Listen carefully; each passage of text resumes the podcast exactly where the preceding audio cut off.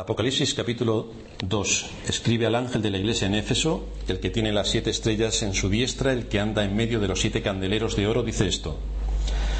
Yo conozco tus obras y tu arduo trabajo y paciencia, y que no puedes soportar a los malos, y has probado a los que se dicen ser apóstoles y no lo son, y los has hallado mentirosos. Y has sufrido y has tenido paciencia y has trabajado arduamente por amor de mi nombre, y no has desmayado. Pero tengo contra ti que has dejado tu primer amor. Recuerda, por tanto, de dónde has caído y arrepiéntete y haz las primeras obras, pues si no, vendré pronto a ti quitaré tu candelero de su lugar, si no te hubieres arrepentido. Pero tienes esto, que aborreces las obras de los nicolaitas, las cuales yo también aborrezco.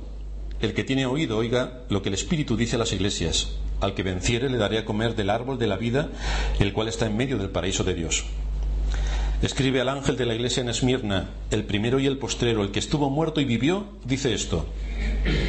Yo conozco tus obras y tu tribulación y tu pobreza y tu pobreza, pero tú eres rico. Y la blasfemia de los que se dicen ser judíos y no lo son, sino sinagoga de Satanás. No temas en nada lo que vas a padecer, y aquí el diablo echará a algunos de vosotros en la cárcel para que seáis probados, y tendréis tribulación por diez días. Sé fiel hasta la muerte, y yo te daré la corona de la vida. El que tiene oído, oiga lo que el Espíritu dice a las iglesias. El que venciere no sufrirá daño de la segunda muerte. Escribe al ángel de la iglesia en Pérgamo. El que tiene la espada aguda de dos filos dice esto. Yo conozco tus obras y dónde moras, donde está el trono de Satanás. Pero retienes mi nombre y no has negado mi fe, ni aun en los días en que Antipas, mi testigo fiel, fue muerto entre vosotros, donde mora Satanás.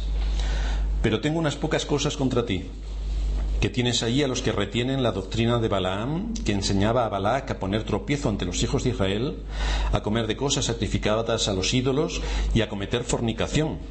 Y también tienes a los que retienen la doctrina de los nicolaitas, la que yo aborrezco. Por tanto, arrepiéntete, pues si no, vendré a ti pronto y pelearé contra ellos con la espada de mi boca. El que tiene oído, oiga lo que el Espíritu dice a las iglesias. Al que venciere daré a comer del maná escondido y le daré una piedrecita blanca y en la piedrecita escrito un nombre nuevo, el cual ninguno conoce sino aquel que lo recibe. Escribe al ángel de la iglesia en Tiatira. El Hijo de Dios, el que tiene ojos como llama de fuego y pies semejantes a de bronce bruñido, dice esto. Yo conozco tus obras y amor y fe y servicio y tu paciencia y que tus obras postreras son más que las primeras pero tengo unas pocas cosas contra ti que toleras que esa mujer, mujer Jezabel, que se dice profetisa, enseñe y seduzca a mis siervos a fornicar y a comer cosas sacrificadas a los ídolos. Y le he dado tiempo para que se arrepienta, pero no quiere arrepentirse de su fornicación. He aquí yo la arrojo en gama y en gran tribulación a los que con ella adulteran, si no se arrepienten de las obras de ella y a sus hijos heriré de muerte, y todas las iglesias sabrán que yo soy el que escudriña la mente y el corazón, y os daré a cada uno según vuestras obras. Pero a vosotros y a los demás que están en Tiatira, a cuantos no tienen esa doctrina y no han conocido lo que ellos llaman las profundidades de Satanás, yo os digo, no os impondré otra carga, pero lo que tenéis retenedlo hasta que yo venga. Al que venciere y guardare mis obras hasta el fin, yo le daré autoridad sobre las naciones, y las regirá con vara de hierro y serán quebradas como vaso de alfarero, como yo también la he recibido de mi Padre. Y le daré la estrella de la mañana. El que tiene oído, oiga lo que el Espíritu dice a las iglesias. En todas estas cosas iremos introduciéndonos en los siguientes sermones Hoy vamos a ver algunos aspectos generales. Cristo nos dice por medio de esta revelación que ha sido escrita para la Iglesia, punto primero que no debemos olvidar, revelación escrita para la Iglesia, que hay muchas cosas que aparecen a nuestra vista que no corresponden a la realidad de lo que nuestros sentidos perciben. Lo que se ve no es todo lo que hay, es solo una parte de la realidad. Y en este libro se nos va a dar una panorámica real de lo que está pasando a nuestro alrededor detrás de la escena, la historia detrás de la escena, lo que está viviendo la Iglesia en este mundo y hacia dónde se dirige la Iglesia. Vimos la descripción que nos hace Juan sobre la persona de Cristo, vimos que el mensaje que se transmite tiene que ver con las formas en las que Cristo se relaciona con su Iglesia. Vimos en primer lugar cómo Cristo está en medio de los siete candeleros de oro en Apocalipsis 1.12 Nos dice allí Juan que se volvió para ver la voz que hablaba con él y vuelto vio siete candeleros de oro y en medio de los siete candeleros a uno semejante al Hijo del Hombre. Es importante destacar que Cristo no está en un contexto vacío, aparte de su creación, sino que está en conexión estrecha con estos siete candeleros de oro, que más tarde nos dirá que son sus iglesias, y cómo Cristo está en medio de sus iglesias. Y para esto hacíamos alguna mención al tema del tabernáculo, como el tabernáculo estaba en el centro, era el lugar de reunión, alrededor de él estaban los levitas y alrededor de los levitas todo el pueblo de Israel. Aquí en Apocalipsis 2.1 se nos dice, escribe al ángel de la iglesia en Éfeso, el que tiene las siete estrellas en su diestra, el que anda en medio, nuevamente, Cristo en medio de los siete candeleros de oro dice esto, en medio de sus iglesias. Cristo va a hablar a sus iglesias. Por lo tanto, nosotros como iglesia de Cristo tenemos que estar atentos a lo que Cristo tiene que decirnos. Si somos cristianos, somos seguidores de Cristo, discípulos de Cristo, obedecemos la voz de Cristo. ¿Qué tiene que decirnos? Así que nos está indicando con precisión que Él tiene una conexión estrechísima con la Iglesia, que se mueve en medio de la Iglesia, que la está atendiendo, que la está cuidando, que la está haciendo perseverar y que tiene un ojo atento a todo lo que ocurre dentro de la Iglesia. ¿Y por qué dice candeleros si no dice iglesias si son iglesias? Estábamos diciendo que esto es para que veamos desde el principio que es un libro de símbolos. Por lo tanto, debemos tener mucho cuidado para interpretar correctamente los símbolos y no tomarnos de forma literal, porque entonces vamos a acabar diciendo barbaridades. Está ya indicándonos la simbología que está usando. No solamente utiliza símbolos en las palabras, sino también en los números. Aquí utiliza el 7, siete iglesias. Y la semana pasada veíamos como el 7 es la suma del 4 más el 3, el mundo más la divinidad, la divinidad coronando al mundo, algo completo, y para los antiguos sumerios el siete era igual que decir todo. Por lo tanto, cuando aquí está hablando de las siete iglesias, el Señor lo que está indicándonos es que se dirige a la iglesia universal, a la iglesia de todos los tiempos, de todas las edades, de todas las naciones bajo el sol, donde su palabra vaya a ser predicada a través de la institución que Él ha puesto en este mundo para que proclame su verdad, la iglesia. ¿Cuál es el trato de Cristo y la situación que se vivirá en la iglesia de Cristo a través de todos los tiempos y lugares hasta que Él venga? Eso es lo que está expresando aquí la escritura en el trato que tiene Cristo con estas siete iglesias, que resulta que va a ser todo lo que le ocurre a la iglesia a través de los tiempos y edades. Vamos a ir sacando las particularidades de estas iglesias y vamos a ir viendo cómo realmente se aplican a la iglesia universal. Cada iglesia local tiene que tratar con alguna o con varias de las situaciones aquí mencionadas en los capítulos 2 y 3 de este libro de Apocalipsis. Cristo quiere que sepamos cuál es el cuidado que Él tiene de su iglesia.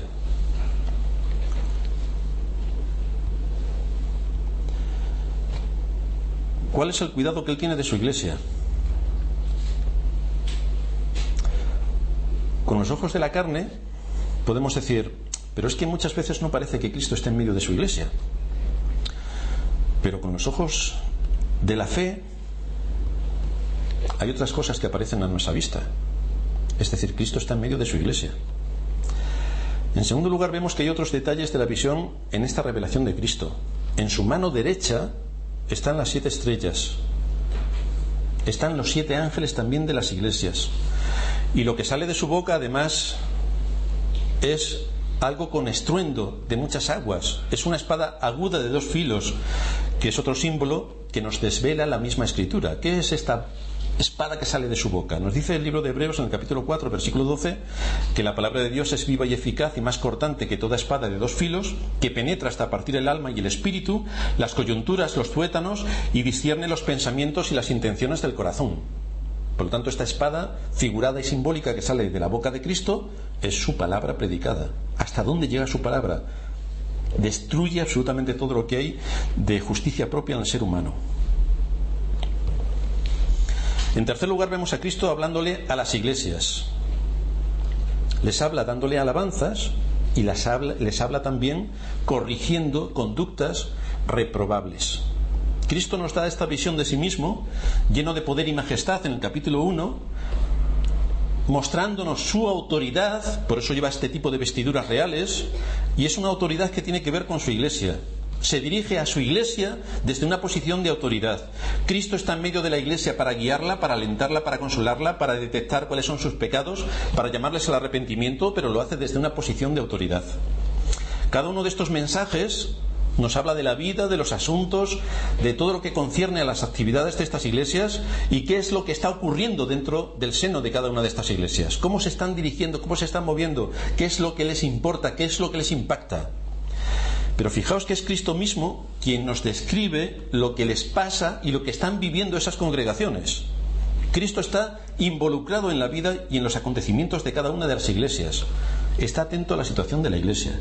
Con esto queremos decir que nosotros somos una iglesia y que Cristo no está exento de la vida y las actividades de esta iglesia. Seamos muchos o seamos pocos, a partir de dos, Cristo está en medio de su iglesia. Y aquí gracias a la misericordia de Dios, somos más de dos. Por tanto, Cristo está atento a las necesidades de su iglesia. Puesto que Él está en medio de cada una de las iglesias, nos puede hablar de forma particular de cada situación. Es que me ofende. Bueno, pues si te ofende la palabra de Dios tienes un verdadero problema. Porque a las iglesias a las que Él se dirige habla con nombres y apellidos de qué es lo que está pasando, de cuáles son sus pecados y les llama al arrepentimiento para que salgan de los pecados concretos en los que están inmersos.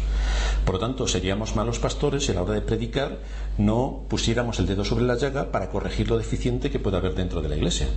A esto nos llama la escritura, a corregir lo deficiente y a mostrar la palabra de Dios para edificar a los santos. Fijaos que Cristo no adopta una actitud pasiva con respecto a las iglesias sino que toma medidas al respecto y reacciona en cada una de las siete iglesias a las que va dirigido el mensaje, es decir, a la Iglesia Universal. Hay algo que se demanda genéricamente en todos estos planteamientos, la fidelidad a Dios, la fidelidad. No valen la fidelidad a las modas, tan habituales en la sociedad en la que vivimos, donde las iglesias, luego veremos cómo son sinagogas de Satanás, la mayor parte de ellas, y no iglesias de Cristo. No valen los intereses creados, porque a mí me interesa más esto que lo otro. No valen los gustos personales sobre qué cosas yo considero que la iglesia tiene que hacer porque a mí me gustan. Ni valen tampoco las preferencias porque a mí me convengan. Eso tampoco vale dentro de la iglesia. La Iglesia tiene que estar en total consonancia con la enseñanza de las Escrituras. A esto somos llamados como Iglesia. Sobre cada una de ellas nos expone algo curioso. Y es que cuando empiezan a analizar las iglesias, ninguna es perfecta. Ninguna. No es un análisis que hacen los hombres de la situación de la iglesia. Es un análisis que hace Cristo mismo sobre la situación en que cada iglesia se encuentra. Y la base que toma para argumentarlo es su palabra. Su palabra es la base para argumentarlo, no los gustos y preferencias de los que asisten a la iglesia, sino la palabra de Dios. Esto nos indica que si hay alguna persona que está buscando la iglesia perfecta, o más bien la iglesia que se acomode a sus gustos, preferencias, intereses y que todo surja de acuerdo a lo que a él le gusta, pues que no la va a encontrar. Y por otra parte, esas personas que buscan este tipo de cosas deben tener mucho cuidado en no atentar contra un mandato bíblico al que nos exponen las escrituras con el máximo rigor cuando quieran integrarse en, alguna iglesia. Y es que la escritura nos dice que hay que preservar la unidad del espíritu en el vínculo de la paz. Por tanto, algo que uno tiene que tener muy en cuenta cuando quiere integrarse en una iglesia, cuando está en una iglesia, es que esto no lo puede violar hay que preservar la unidad del espíritu en el vínculo de la paz. Y esto lo debe tener grabado a fuego en su mente. Hay una declaración curiosa del primer ministro de Australia, John Howard, que el 28 de diciembre de 2007 dijo lo siguiente. El primer ministro es la máxima autoridad de un gran país. Y respecto a los que llegaban al país, él dijo lo siguiente. Los que tienen que adaptarse al llegar a un nuevo país son los inmigrantes, no los australianos. Y si no les gusta, que se vayan. Estoy harto de que esta nación siempre se esté preocupando de no ofender a otras culturas o a otros individuos. Nuestra cultura se ha desarrollado sobre siglos de luchas, pruebas y victorias de millones de hombres y mujeres que vinieron aquí en busca de libertad. Aquí hablamos inglés, no hablamos árabe, ni chino, ni español, ni ruso, ni japonés, ni ninguna otra lengua. Por lo tanto, si los inmigrantes quieren convertirse en parte de esta sociedad, deben aprender nuestro idioma. Por otra parte, la mayoría de los australianos somos cristianos. Se trata de una verdad de hombres y mujeres cristianos que fundaron esta nación basados en principios cristianos, los cuales están bien documentados en todos nuestros libros de texto. Por lo tanto, es completamente adecuado demostrar nuestra fe cristiana en las paredes de nuestras escuelas, en nuestros hospitales o donde nos parezca oportuno. Si Cristo les ofende, entonces les sugiero que busquen otra parte del mundo para vivir, porque Dios y Jesucristo son parte de nuestra cultura. Este es nuestro país, esta es nuestra patria, estas son nuestras costumbres y este es nuestro estilo de vida. Esto es lo que hizo un primer ministro. Nosotros como iglesia tenemos que decir que decimos exactamente lo mismo. De verdad. Me resulta aburrido repetir todas estas cosas en bastantes ocasiones desde el púlpito. Pero estas son nuestras normas, que están fundamentadas en los principios de la escritura. Si alguien no está de acuerdo, las puertas están abiertas de par en par para que se vayan. Y si alguien está de acuerdo, estaremos encantados de reunirnos en el día del Señor para alabar su nombre, glorificar su nombre y deleitarnos en su palabra, con todo lo que eso implica. Pero en este día venimos a adorar a Dios. No nos apetece en absoluto entrar en discusiones de ningún tipo. Nada. Nuestro principal objetivo es la adoración pública a Dios. Ser edificados en la fe, disfrutar de la comunión fraternal, porque este día también nos da Dios el privilegio de poder reunirnos con nuestros hermanos. Pero no queremos entrar en disquisiciones de que me gusta, no me gusta, subo, bajo, vengo, salgo. No queremos entrar en todo esto. Tenemos como iglesia una precisión, tenemos como iglesia una presión para unirnos al canto de sirenas del resto de denominaciones que os han dejado invadir por las formas de culto casi idolátrico de la sociedad en la que vivimos. Culto que ha venido invadido por otras culturas, de otros países. Su forma de adoración es desordenada por completo. Pero es que, hermanos, desordenada son sus vidas. Desordenados son sus países. Desordenado es todo, absolutamente todo lo que está a su alrededor. Por lo tanto, cuando se integran en la iglesia, traen también todo ese desorden. Y como dentro de la iglesia se les permite ocupar puestos de responsabilidad, esos desórdenes a todos los niveles se integran también en la iglesia. Son personas que deberían venir y son bien recibidos para que se sienten, escuchen, aprendan, conozcan y apliquen. Pero si no vienen para eso, no hace falta que vengan a la iglesia. No queremos que pierdan el tiempo escuchando la palabra de Dios. No queremos que malgasten su tiempo escuchando la verdad de la palabra de Dios. Así que tienen las puertas abiertas para irse cuando consideren oportuno. A estas personas les diremos bienvenidos si vienen con un espíritu eh, humilde y enseñable para atender y aplicar la palabra de Dios. Pero si no vienen con ese espíritu, de verdad, no pueden incordiar al pueblo de Dios, ni pueden meterse en medio del pueblo de Dios para enturbiar la paz, la armonía y el buen espíritu que en el día del Señor queremos disfrutar todos. De estas y muchas otras cosas está advirtiendo el Señor en la carta a las siete iglesias. De esta y de otras muchas cosas. Fijaos lo que el Señor le dice a la iglesia de Filadelfia. Versículo 10 del capítulo 3. Tú has guardado mi palabra, por tanto yo también te guardaré de la hora de la prueba que ha de venir. Esto implica que la Iglesia está expuesta a fortísimos ataques por parte de Satanás que va a intentar derribar los fundamentos de la Iglesia. Ese es su objetivo, derribar la Iglesia. El problema es que los principales enemigos están dentro. Ese es el problema al que nos encontramos. Usará aquellos que están siguiendo sus propios deseos y sus propios caminos y no la obediencia al Evangelio para atentar contra la unidad y la paz dentro de la Iglesia. Y ahí nos repite el Salmo una cantinela importante. Si fueran destruidos los fundamentos, ¿qué ha de hacer el justo? Si quitamos los fundamentos de la palabra de Dios y nos dejamos llevar por nuestras sensaciones, por lo que a nosotros nos apetece, por lo que nos gusta, o por lo que se nos ocurre, porque somos muy creativos, ¿qué ha de hacer el justo si quitamos los fundamentos?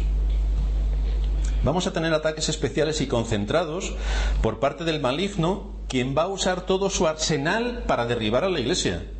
porque es la Iglesia el medio que Dios ha establecido para que su palabra sea predicada y proclamada hasta el último de la tierra, para que el Evangelio sea publicado. A la Iglesia le ha sido dada la autoridad para cumplir con este propósito. Por tanto, es normal que la Iglesia se vea atacada por todos sus flancos en esta guerra sin cuartel. Y tenemos que estar prevenidos, precavidos y todos dispuestos a defender la Iglesia que Cristo compró con su propia sangre. Si observamos los textos nos encontramos en que se nos dice además que Cristo sabe lo que va a hacer Satanás en medio de la iglesia, en una iglesia determinada, y lo que pasará y cómo sufrirán a consecuencia de esa presión. Capítulo 2 de Apocalipsis, versículo 10. No temas en nada lo que vas a padecer. He aquí el diablo echará a algunos de vosotros en la cárcel para que seáis probados y tendréis tribulación por diez días. Sé fiel hasta la muerte, y yo te daré la corona de la vida. Cristo conoce que la iglesia puede padecer calumnias, puede padecer desprecios y puede permitir esos ataques contra la iglesia. O bien puede hacer que aquellos que están calumniando y dejando a la iglesia sean traídos para que reconozcan quién es Cristo y cómo, cómo deben someterse a Cristo y a su mandato. Apocalipsis 3.9 He aquí yo entrego de la sinagoga de Satanás a los que se dicen ser judíos y no lo son, sino que mienten. He aquí yo haré que vengan y se postren a tus pies y reconozcan que yo te he amado. Es una obra que solamente puede hacer Dios en el corazón de los hombres, pasándoles de muerte a vida, quitándoles su espíritu engañoso y su corazón maligno y trayéndonos, trayéndolos al conocimiento de la verdad. Cristo también discierne cuáles son los puntos débiles de la Iglesia y en qué está fallando la Iglesia. Cristo no está como un espectador pasivo, sino que da sus avisos concretos respecto a estos desvíos concretos y juntamente con esos avisos hay amenazas que se cumplirán si la Iglesia no pone cada cosa en su sitio. Por lo tanto, hermanos, no estamos aquí para divertirnos, ni para pasar el rato, ni para hacer lo que a cada uno le apetezca, porque vamos a ser juzgados por Cristo si no nos sometemos con disciplina a su palabra. Por lo tanto, hermanos, no olvidéis estos principios, porque los repetiré hasta que me aburra. A la iglesia de Éfeso le dice, tengo contra ti que has dejado tu primer amor. Recuerda, por tanto, de dónde has caído y arrepiéntete y haz las primeras obras, pues si no, vendré pronto a ti y quitaré tu candelero de su lugar si no te hubieras arrepentido. Por lo tanto, si no actuamos de acuerdo a la palabra de Dios, y en este caso es mantener el primer amor por el cual la, el servicio a Dios es lo más importante en nuestra vida, la integridad y la fidelidad a su nombre es lo más importante en nuestra vida. Si perdemos esto de vista, nosotros vamos a ser juzgados por Cristo. A la iglesia de Pérgamo le escribe en el capítulo 2, versículo 14, pero tengo unas pocas cosas contra ti que tienes ahí a los que retienen la doctrina de Balaam que enseñaba a Balac a poner tropiezo a los hijos de Israel, a comer de cosas sacrificadas a los ídolos y a cometer fornicación, es decir, la mundanalidad dentro de la iglesia. Y también tienes a los que retienen la doctrina de los nicolaitas, la que yo aborrezco. Por lo tanto, arrepiéntete, porque si no, vendré a ti pronto y pelearé contra ellos con la espada de mi boca. Por lo tanto, serán unas serias advertencias para que la Iglesia se corrija de la situación en la que está. Ya sabemos que en nuestros días cada uno hace lo que le apetece, lo que le gusta y lo que le interesa. Es que esto no es lo que encontramos en las Escrituras. No es lo que encontramos en las Escrituras a la iglesia de Tiatira, capítulo 2, versículo 20, tengo unas pocas cosas contra ti, que toleras que esa mujer Jezabel, que se dice profetiza, enseñe y seduzca a mis siervos a fornicar y a comer cosas sacrificadas a los ídolos. Si vivimos en el mundo, vamos a hacer las cosas del mundo. Y le he dado tiempo para que se arrepienta, pero no quiere arrepentirse de su fornicación. He aquí yo la arrojo en cama y en gran tribulación a los que con ella adulteran, si no se arrepienten de sus obras con ella. A la iglesia de Sardis, capítulo 3, versículo 1. Escribe al ángel de la iglesia en Sardis, el que tiene los siete espíritus de Dios y las siete estrellas dice esto, yo conozco tus obras, que tienes nombre de que vives, y resulta que estás muerto. Sé vigilante y afirma las otras cosas que están para morir, porque no he hallado tus obras perfectas delante de Dios. Todo esto que nos está indicando, que aquí cada uno puede hacer lo que le guste, lo que le parezca, todo muy divertido, al son de la música que suena en el mundo en el que vivimos y haremos todo lo que el mundo quiera, o Cristo está en medio de su iglesia, atento a la situación de su iglesia, con el propósito de disciplinar con justicia a su iglesia. Esto no es un juego. Esto no es un juego.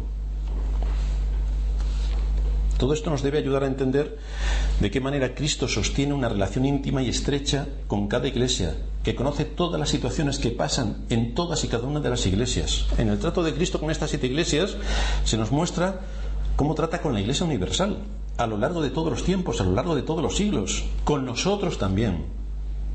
¿Cómo no vamos a ser cuidadosos en todo lo que hacemos no solamente en nuestra vida, sino en la adoración, en el culto de adoración y todo lo que tiene que ver con la vida de la Iglesia, exponiéndonos a un juicio de Dios si no andamos conforme a sus caminos, de acuerdo a lo que Él en su palabra está estrictamente marcándonos. ¿Cómo trata Cristo a cada una de estas iglesias? A nosotros nos pudiera parecer que muchas veces Cristo está ausente de la iglesia. Por lo tanto, como Cristo está ausente, pues vamos a hacer lo que nos dé la gana. Es como los niños cuando sus padres se van de casa, que montan un fiestorro, invitan a todos sus amigos y se lo pasan pipa en su casa. Pero lo que pasa es que esta no es nuestra casa, es la casa de Dios. Y debe ser columna y baluarte de la verdad. De verdad que no, no pretendemos que nadie lo entienda. Esto es lo que enseña la palabra de Dios. Y nosotros lo aplicamos como tal. Y si alguien no lo entiende, de verdad que estaremos encantados de haberles conocido. Pero adiós. Cristo se involucra en su iglesia, advierte a su iglesia, avisa de los problemas a su iglesia, ejecuta sus juicios en la iglesia. Y lo hace de la misma manera hoy que lo hizo en la antigüedad y se manifiesta la Iglesia por un medio impactante, por medio de la predicación del Evangelio. Por eso en nuestras iglesias damos una importancia vital a la predicación del Evangelio. No a los saltimbanquis, ni a los payasos, ni a los que vienen a contarnos sus aventuras, ni a ninguna otra cosa que salga fuera de la estricta fidelidad a la palabra de Dios. Dice Samuel en, su primer libro, capítulo 2, 12, versículo 14. Si temiereis a Jehová y le sirviereis y oyereis su voz y no fuereis rebeldes a la palabra de Jehová, y si tanto vosotros como el rey que reina sobre vosotros servís a Jehová vuestro Dios, haréis bien. Es decir, esto es lo que tenéis que hacer. Pero las consecuencias de no hacer esto son terribles. Para vuestras almas, para las almas de vuestros hijos, para el testimonio de Dios y en general para todo.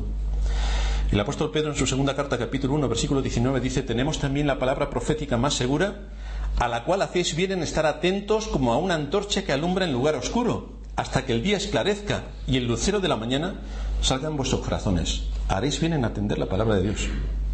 Haréis bien. Es una advertencia solemne. Es sencillo el mensaje.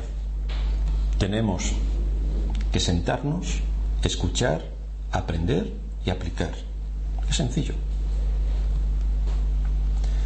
Pero vemos cómo el hombre tuerce, retuerce y pervierte el sentido de las escrituras para no obedecer a Dios, sino obedecer a su malvado corazón. Por esta razón Cristo está mandando este mensaje a cada uno de los ángeles de las siete iglesias, ángeles que tenían la responsabilidad de transmitir el mensaje de Cristo a cada una de estas iglesias y a cada una con un mensaje distinto, según la situación, la necesidad, la problemática que en medio de sus filas se estaba desarrollando. Ahora bien, ¿quiénes son estos ángeles de los que se nos habla aquí? ¿Hay ángeles en las iglesias? ¿Hay ángeles? No olvidemos que el libro en general nos habla de símbolos. Si lo tomásemos literalmente, podríamos defender que los ángeles, que son seres celestiales, recibirían una crítica severa por los pecados en los que incurre cada una de las iglesias, los ángeles podrían asumir una crítica por lo que está pasando en las iglesias. Esto, desde luego, sería contrario a, la, a, una interpretación correcta de la escritura porque no tiene sentido. Sin embargo, sí que podríamos entender que el término ángel, que significa mensajero o enviado, puede tener su aplicación en estos textos. Por lo tanto, el mensaje a las iglesias va a llegar por aquellos, y el mensaje es la palabra predicada, por aquellos que les han sido dados a las iglesias para hablarles la palabra de Dios por aquellos a quienes Dios ha puesto en medio de su iglesia para que prediquen la palabra. ¿Y quiénes son aquellos que Dios ha puesto en medio de su iglesia para que prediquen la palabra? Los pastores. Por lo tanto, es un mensaje que se le da a los pastores de las iglesias para que lo prediquen y lo apliquen en la situación concreta y particular que esas iglesias tienen y puedan sacar de ellos lo malo y el error y puedan llevar con un espíritu de arrepentimiento a la iglesia a Cristo. Dice el apóstol Pablo en 2 Corintios 4:5, no nos predicamos a nosotros mismos, sino a Jesucristo como Señor y a nosotros como vuestros siervos por amor de Jesús. Es decir, nosotros somos los enviados de Cristo, los mensajeros de Cristo, los que os traemos el mensaje del Evangelio. Y esto es lo que cada semana ocurre cuando nos reunimos como iglesia en esta santa convocatoria puesta en el origen del mundo, en la creación del mundo, cuando Dios, después de crear el mundo, dedicó un día, lo santificó y lo bendijo para que su pueblo se pudiera reunir, alabar su nombre, ser edificados en la verdad y ser de luz en medio de este mundo. Cristo nos habla por medio de su palabra a través del mensajero que él ha dispuesto en cada una de sus iglesias, de acuerdo a la necesidad particular de la iglesia, de acuerdo a la situación particular de la iglesia y de acuerdo a los pecados concretos de la iglesia. Cristo lo va a tratar con fundamentos bíblicos y argumentados. Así que somos expuestos a la palabra de Dios que nos es predicada con una aplicación concreta para nosotros y para nuestra necesidad. Por lo tanto, no vamos a hablar de los ángeles o del sexo de los ángeles o de cosas etéreas que todos salgamos muy contentos, sino que vamos a hablar de cosas concretas, cogiendo la enseñanza de la escritura y aplicándola a la iglesia. Porque vivimos en este mundo y estamos en esta iglesia, por lo tanto vamos a traer la enseñanza con aplicación. La enseñanza con aplicación. Pero Cristo también trata a la iglesia, además de con su palabra, si no escucha, si se vuelve sorda, y le pasa lo mismo que a los niños. Vosotros habéis notado, y lo hemos dicho muchas veces, que los niños a veces se vuelven sordos. Y el único medio para que puedan oír es le das un azote en el trasero y escuchan.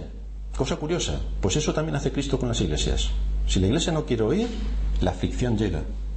A Tiatira le dice en el capítulo 2, versículo 22, He aquí yo la arrojo en cama y en gran tribulación a los que con ella adulteran, si no se arrepienten de las obras de ella. Y a sus hijos heriré de muerte, y todas las iglesias sabrán que yo soy el que escudriña la mente y el corazón, y os daré a cada uno según vuestras obras. Es decir, si tú no escuchas la palabra de Dios, si la iglesia no escucha la palabra de Dios, la iglesia se convertirá en lo que muchas de nuestros días son, sinagogas de Satanás. Quitaré el candelero de tu lugar, es decir, serás arrasada por la moda del momento. Pondrás el titulito de iglesia cristiana. Solamente tienes el titulito. Ya está, se acabó. No hay nada más. No es una buena idea, por tanto, atentar contra la iglesia. No es ninguna buena idea atentar contra los ministros que Dios ha puesto en medio de su iglesia. No es ninguna buena idea criticar la palabra de Dios que nos es expuesta con fundamentos y argumentos bíblicos desde el púlpito en la iglesia. Y no es buena idea porque eso es fruto de un corazón no regenerado que está inflado de orgullo, que tiene unos intereses espúreos o que tiene un capricho colosal. Hay un juicio severísimo de parte de Dios para quienes cometen este tipo de pecados y de atropellos en medio de una iglesia que intenta vivir fielmente de acuerdo a la enseñanza de las escrituras y regirse por lo que enseñan las escrituras, no por las modas, las corrientes o los parámetros sociales del mundo y de la sociedad en la que nos ha tocado vivir. También ataca a la iglesia Satanás haciendo estragos en medio de ella. En Apocalipsis 2.10 vemos ahí lo que le ocurre a la iglesia de Esmirna. No temas en nada lo que vas a padecer, he aquí el diablo echará a algunos de vosotros en la cárcel para que seáis probados. Por lo tanto, las aflicciones a veces nos vienen para que seamos probados. Las situaciones políticas que siempre están en contra de la Iglesia van a causar estragos terribles en la congregación. En aquellos tiempos la iglesia era perseguida, eran quitados los bienes de los miembros de la iglesia y algunos perdían la vida, otros muchos acababan en las cárceles. Hoy el diablo ha aprendido con el paso de los años y sabe que es una estrategia mucho mejor cauterizar la mente de los que se llaman creyentes. Es decir, aceptamos todo lo que hay en el mundo. Esto es el problema también que tenía otra iglesia que después veremos. La mundanalidad dentro de la iglesia el que no pasa nada por todo lo que ocurre en el mundo si se integra en la iglesia. Por eso hay un aviso para que nos mantengamos, es un aviso genérico de las escrituras, para que nos mantengamos velando y recordando que en cualquier momento puede volver nuestro Señor y no nos debe pillar desprevenidos. Como le dice la iglesia de Sardis en el capítulo 3, versículo 3, acuérdate pues de lo que has recibido y oído y guárdalo y arrepiéntete Porque si no velas, vendré sobre ti como ladrón y no sabrás ni a qué hora vendré sobre ti. Cuando estudiamos todas estas iglesias, lo primero que sobresale es, ¿eran perfectas estas iglesias? Bueno, Cristo trata de iglesias concretas con pecados concretos, donde unas aparentemente son mejores que otras, unas iglesias son más fieles que otras, unas reciben alabanzas, pero también análisis críticos y juicios severos si no se arrepienten. En todos encuentra Cristo aspectos positivos, cosas dignas de reconocimiento, excepto en una, la iglesia de la Odisea. Pero incluso a esa iglesia Cristo trata con ella y le habla y le advierte y le da promesas para aquellos que escuchen, que escuchen, que escuchen la palabra predicada, que escuchen. Qué sencillo, que escuchen. Cristo también encuentra asuntos serios y lanza terribles amenazas que se cumplirán si no se arrepienten. Si escuchas y no aplicas, el juicio viene sobre ti. Es decir, que esto no es un juego, que esto no es un juego. Apocalipsis 2.5 recuerda, por tanto, de dónde has caído y arrepiéntete, le dice a la iglesia de Éfeso, y haz las primeras obras, porque si no vendré, vendré pronto sobre ti y quitaré tu candelero de su lugar si no te hubieras arrepentido. Es decir, la iglesia desaparecerá. A Pérgamo también tienes a los que retienen la doctrina de los Nicolaitas. Arrepiéntete, porque si no vendré a ti pronto y pelearé contra ellos con la espada de mi boca nosotros nos encontraríamos algo incómodos y con críticas en una iglesia como Pérgamo, que aunque retienen la fe en Cristo, hay quienes se han comprometido demasiado con el mundo. En esa ciudad, dice el Señor, está el trono de Satanás. Era una capital de provincia, un gran eh, bazar, un gran mercado, había mucha actividad comercial. Allí se adoraba además al César. Se le rendía culto al César, que era el emperador. Y la influencia mundana, los negocios, todo estaba comprometiendo la piedad de muchas personas que eran miembros de la Iglesia, que asistían sin ningún problema a las fiestas idolátricas. No hay ningún problema. Que se unían a las actividades de aquella sociedad, que estaban completamente integrados en la dinámica cotidiana del mundo que les tocó vivir. Ningún problema. Claro, si cogemos eso y lo pasamos a la iglesia de nuestros días, veremos que es exactamente la misma fotografía ningún problema por estar metido en todo lo que el mundo está haciendo. Es más, si podemos ir corriendo delante de ellos, mejor, para darle más empuje.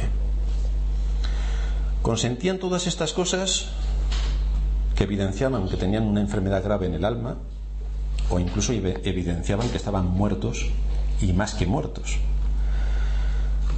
Y el Señor entonces habla a la iglesia. Esta iglesia nos resultaría bastante familiar porque encaja dentro exactamente de lo que es la iglesia de nuestros días. Pero ahí estaba Cristo, en medio de ellos, hablándoles continuamente a través de sus mensajeros por medio de la predicación de la palabra, reprendiendo a los que habían asumido la mundanalidad de su sociedad, avisando de los peligros en los que podían caer si no se arrepentían. Porque esto no es un juego, estamos hablando de la vida y la muerte.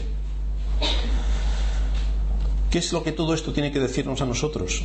¿Cuál es la actitud y la disposición con la que venimos a esta santa convocatoria en el día del Señor, donde nos es expuesta con precisión la palabra de Dios? ¿Cuál es la actitud con la que venimos? ¿Cuál es la disposición de nuestro corazón? ¿Cuál es nuestro propósito? ¿Cuál es nuestro objetivo? ¿Cuál es nuestra meta? ¿Para qué estamos viniendo? ¿Buscamos aquello que halague en nuestros oídos? ¿Buscamos pasarnos sumamente divertida toda esta sesión? pensamos en entretenernos y salir de aquí con la, con la autoestima por las nubes de lo bien que lo hemos pasado. O venimos para que la palabra de Dios expuesta nos lleve al arrepentimiento por las obras que deberíamos hacer y no hacemos, por la vida que deberíamos llevar y no llevamos, por la mundanalidad que se ha metido en nuestra alma y no la corregimos. ¿Con qué disposición venimos a la casa del Señor? ¿Con qué disposición me pongo a escuchar su palabra cuando es predicada? ¿Para criticar al pastor? Porque se pone la chaqueta, se la quita, se afeita un día, otro día no, se deja bigote, se deja barba, viene con camisa amarilla, luego con camisa roja. si vengo con toda esta carga en mi corazón, estoy perdiendo el tiempo.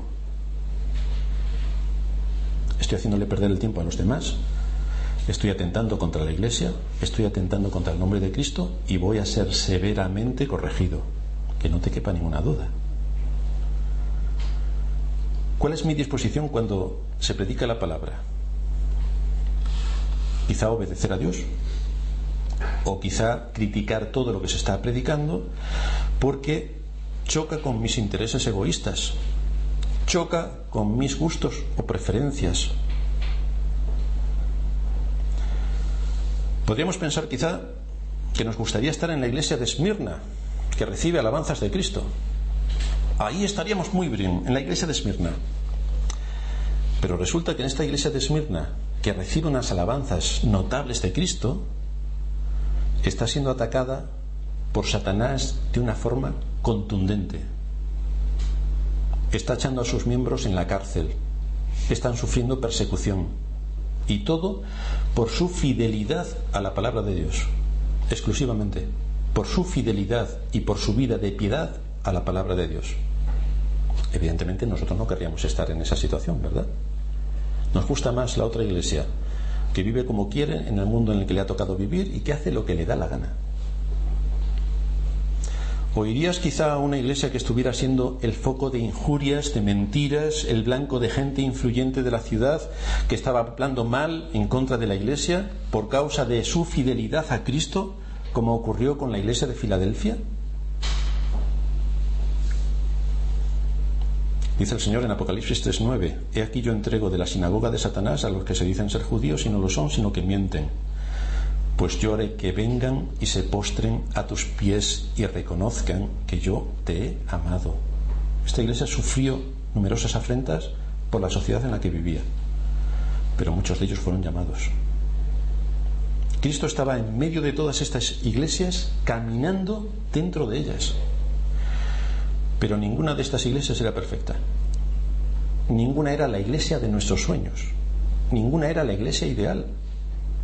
Y si nos cogemos las iglesias que aparecen en las escrituras, cuando Pablo escribe a los Corintos, oh, ¿quién viviera en la iglesia de los Corintos? Qué pena. No os imagináis lo que allí había.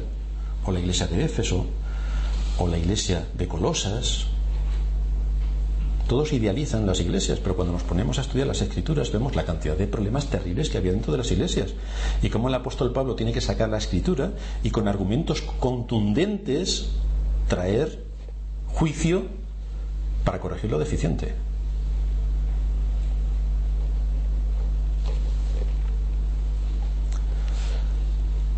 A todos en la iglesia se nos llama a luchar. Se nos llama a combatir nuestra carne, a combatir la mundanalidad que se mete en la iglesia, a combatir los ataques de Satanás que astutamente envuelve y maquilla para que nosotros pensemos que son de otra cosa. Y se nos dan unas promesas. En Apocalipsis 2.7, el que tiene oído oiga lo que el Espíritu dice a las iglesias, al que venciere le daré a comer del árbol de la vida, el cual está en el paraíso de Dios al que venciere. Por lo tanto, somos invitados a luchar por lo que es nuestro, lo que Cristo ha puesto delante de nosotros. En Apocalipsis 2.11, el que tiene oído oiga lo que el Espíritu dice a la iglesia. El que venciere no sufrirá daño en la segunda muerte. El que venciere entrará en el reino de los cielos. En Apocalipsis 2.17, el que tiene oído oiga lo que el Espíritu dice a las iglesias. Al que venciere le daré a comer del maná escondido en todas estas iglesias tenían que luchar, tenían que velar, tenían que pelear la buena batalla de la fe, porque estaban en medio de una guerra, solamente por eso, porque estaban en medio de una guerra. Pero nosotros también estamos en medio de una guerra. Tenemos que combatir a nuestro corazón, que como decíamos antes es perverso y maligno más que todas las cosas, y tenemos que combatir a los enemigos externos, que también quieren acabar con la fidelidad a Cristo que le debe la iglesia. La iglesia no olvidéis que está compuesta de familias, y luego después de las familias las personas. Satanás va a atacar con saña a las familias, quiere destruir a la familia, pretende que no sean núcleos de piedad, pretende que no se imparta el temor del Señor, porque si se imparte el temor del Señor en el núcleo familiar, su plan será desbaratado. Porque la suma de familias cristianas hace iglesias cristianas y la fidelidad de las familias hace que la iglesia sea fiel. y contundente en el propósito por el que Dios ha instituido la Iglesia para predicar el Evangelio. Así que tenemos, los que somos padres de familia, una responsabilidad importante que hacer en nuestras familias. Y tenemos que recordar las palabras de Josué cuando se, tuvo, cuando se tuvo que enfrentar al pueblo de Israel que estaba cansado e incrédulo de todas las grandes obras que Dios había hecho en medio de ellos. Y Josué les tiene que decir, Josué 2, Josué 24, 15, si mal os parece servir a Jehová, porque también les parece mal, les parece mal la palabra de Jehová, les parece mal el maná, les parece mal ir por el desierto, todo les parece mal. Si mal os parece servir a Jehová, escogeos hoy a quien sirváis. A Dios. Si queréis servir a los dioses a quienes sirvieron vuestros padres cuando estuvieron al otro lado del río, o si queréis servir a los dioses de los amorreos en cuya tierra habitáis. ¿Qué queréis? Lo que queráis, escogedlo y salir corriendo. Pero yo y mi casa serviremos al Señor. El asunto es, nosotros como iglesia, como familias y como personas, ¿a quién queremos servir? ¿A los dioses de nuestra sociedad que pululan por todos sitios? a las metas e ídolos que nuestra sociedad impone, porque el camino está más que claro. Hay un camino ancho por el cual van casi todos y hay un camino estrechísimo por, cual, por el cual solamente van algunos. Y cuando la escritura habla de este camino ancho y el camino estrecho, el camino estrecho es tan estrecho que a un lado tiene una pared vertical y al otro lado un abismo. Fijaos si es estrecho el camino. Cuesta mucho andar por el camino estrecho. Pero hermanos, acordaos que no es la intencionalidad de ser cristianos lo que cuenta. Son los hechos de una vida de piedad lo que evidencia que uno es cristiano. ¿Trabajamos por aportar nuestra vida de piedad para Cristo en el contexto de la iglesia local? Cada uno en su iglesia vencerá si se acoge a Cristo, si se somete a Cristo, si en obediencia a la palabra de Dios actúa en consecuencia. Cada uno de los que vienen a la iglesia oirá la palabra de Cristo, pero la oirá para someterse a ella en obediencia o la palabra de Cristo le ofende. Este es el matiz. Y como dijo el Señor en el Evangelio de Juan, si a vosotros os ofende, os podéis marchar tranquilamente. Si la palabra de Dios te ofende, aquí estás de más. Cada uno de los que se llaman creyentes tiene que confirmar su vocación y elección. Tienen que vencer tienen que superar ese espíritu de apatía que les lleva a arrastrarse con las metas y objetivos del mundo. Ese espíritu de incredulidad para no someterse a la palabra de Dios. O esa prueba que tiene delante de sí y que tiene que luchar por superar. ¿Oirás a Cristo cuando te habla por medio de su palabra? ¿Oirás a Cristo? Él dice que anda en medio de su iglesia, te hablará desde su iglesia, te avisará desde su iglesia, te disciplinará desde su iglesia. Y serás llamado al arrepentimiento a través de su palabra en la iglesia. Los que oigan la voz de Cristo se fortalecerán en Cristo y vencerán por Cristo y serán ellos los que comerán del árbol de la vida, que está, como dice la escritura, en medio del paraíso de Dios. Pero recuerda todo esto que hemos expuesto, analiza tu corazón a la luz de esta enseñanza y recuerda que aquí no estamos para jugar, ni para lo que a nosotros nos apetece, ni para ser creativos estamos para obedecer a la fe. Vamos a terminar en oración.